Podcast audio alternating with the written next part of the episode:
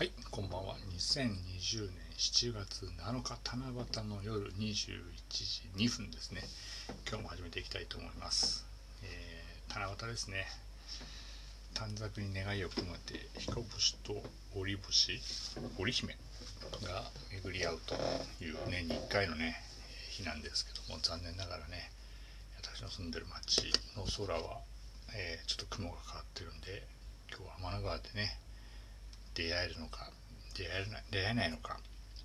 答えはまあもちろんトランキーロということでねまあ焦るなよという感じでね今日も始めていきたいと思っております。それでですね今日7月7日ですねあの携帯の、えーフリーの Yahoo のメールをいつも使ってるんですけどもあの Facebook もうほとんどねもう開けてなくてもう何が動いてるのか全然わかんないんですけど Facebook の方はねほとんどもう見てもいないんですけども Facebook と連携しているかどうかわかんないんですけどなんか知んないですけど誕生日の方はね Facebook の方からお知らせが来て今日はこの人が誕生日ですみたいなね。ああなるほどと思って。でですね今日7月7日はですね、えー私の大学時代の、えー男の子の1個下の後輩がこんなね7月7日が誕生日だったんですね。僕は全く知らなかったですよ。はい。おめでたい男ですよね。本当にね。素晴らしいと思っておりますよ。見ましてですね。おこんな日に生まれたんだと思って改めて、まあ、またおそらくきっと毎年思ってるんでしょうけど特にスルーしたんですけど、まあ、今日はねこうやってラジオもありますんでね。せっかくなんでねあの今日の誕生日のね彼に向けてお話をしたいかなと思っております。えーでその彼の名前はですね、名前本名言っちゃうとね、あの割とあのそこそこ大きな会社で働いてますんでね、あの検索されちゃったら出てく出てくるのかな？出てこないのかな？わかんないけど、まずいんで、まあ、本名は伏せますけども、まあ、S 君ということでね、しときましょうか。S 君との出会いはもう2002年なんで、もうかれこれ18年ですね。人生の半分ぐらい一緒に過ごしてるんですね。ま、非常にこうコミュニケーション能力の高い男でですねい、まあ、未だに年23回ちょっとコロナの影響もあって最近はちょっと空いてないんですけどもここ何年かはずっと5月のゴールデンウィーク夏のお盆あとは年末の忘年会っていう年3回は必ずもうあの会っていたんですけどもちょっと今年はね会えてなくてゴールデンウィークの時にちょっと、えーオンライン飲み会みたいのをやりまして、まあ、そこで、まあ、顔は見たんですけどもなんて言うんでしょうかね。こ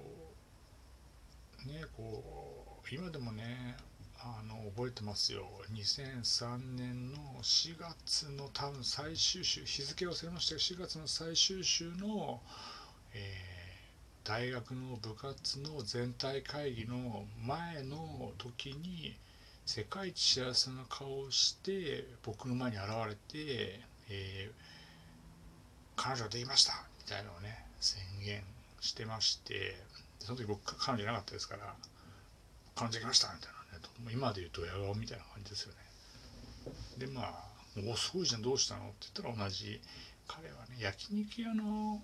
焼肉屋でアルバイトしたんですよね。で付き合ってた彼女付き合った彼女も焼肉屋でアルバイトして同じバイトの、まあ、同僚ですよね。でお相手の方はえーまあ、1回だけ、えー結婚式でお会いしたんですけども年がちょっと上の姉さん女房みたいな感じだったんですけども埼玉スーパーアリーナのね欅並木の中で一世一代のね告白をして、えー受け入れていただいたと、まあ、おめでとう素晴らしいねっていうねことを思い出しながらもうなんとですねそこから18年経ってその方と今もまだ続いてると。しかも結婚されて、えーお子さんも2人いらっしゃると。顔がもうそっくりでね本当にね。やっぱ子供が似るんだなと思いましたけどね、うん、でそんなね出会って18 18年ですよ。付き初めて付き合った彼女中そのままもうねあの今もこう仲良くやってるっていう純愛ですよねこれはもうね。うん。それでまあそんなね彼とは、まあ、ありがたいことにこう我々のこう同じ大学時代の、え仲間とか後輩の中で彼は一番最初に結婚したんですよね。ほんと社会人2年目ぐらいですね。2007年。2007年の何月だろうな何月か忘れましたけど、まあ、春ぐらいだと思いますけどね結婚しましてで結婚式に呼ばれてしかもあの友人代表のスピーチやってくれって言われて僕ね結婚式に出たこともほとんどなかったししかも友人代表のスピーチで人生で初めてそれを体験しましてめちゃくちゃ緊張してでもそんなね会社の方もいらっしゃるしあのお相手の方の奥様のご両親親族関係の方もご友人の方もたくさんいらっしゃる中でもう失敗できないということで万全の準備をして臨んだわけですよ。もちろんあのカンペもなくメモもなく全部暗記して臨んだんですね。で最初にこう新郎の誰々さん新婦の何々さんご結婚おめでとうございますっていうところなんですけどもそこで僕は、えー、新郎の何々君、えー、新婦の名前を当時付き合った彼女の名前を言ってしまったんですよ。もうね会場があのあれほどまでに一斉に弾いてるさーって弾く瞬間はまあ前にも後にもあれ以来でしょうね多分ね。あんなに弾いたことはね。本当にねあのその時付き合った彼女が好きだったんですね僕ね。本当に。で結婚式だとその彼女との家に行くって約束してたんで、うん、なんでねその彼女のことでいっぱいになっちゃったのかな多分な。今思えば本当申し訳ございませんですよ。本当に。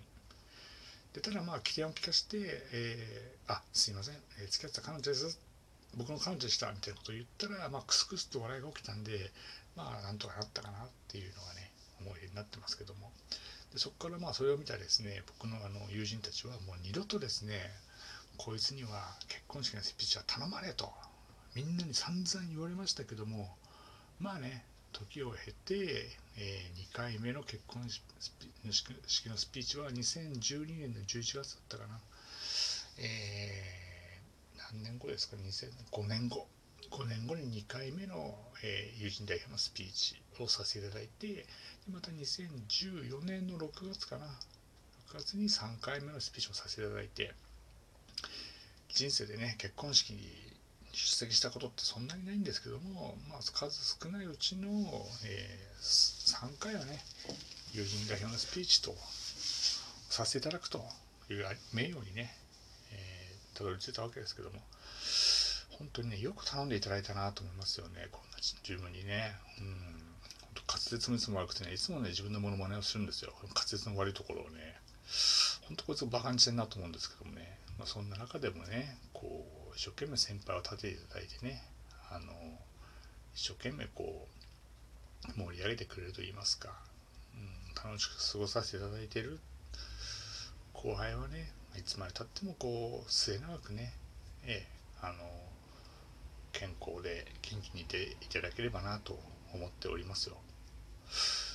学校のね大学の後輩でね学年も1個下なんですけどね先にもう結婚して家も買って子供もいてみたいな感じでねもう完全に人生の先輩ですよねもうね完全にもう人生は人生において追い抜かれてしまったかなっていう形なんですけどもね、うん、まあね人生何があるか分かんないですけどもあの今が楽しければいいんじゃないかなと思っております。はい。ね今日37回目かな？合ってんのかな？生まれた年は一緒だけど自分が早生まれなんで3月生まれなんで彼は生まれた年は一緒だから学年が1個下の年は同い年になってますんでね、えー、S 君、えー、お誕生日おめでとうございます、え、どうか素敵な、えー、七夕の夜を家族と共に過ごしていただければいいかなと思っております。今日は完全にプライベートなお話で終わりにしたいと思っておりますんで、えー、今日は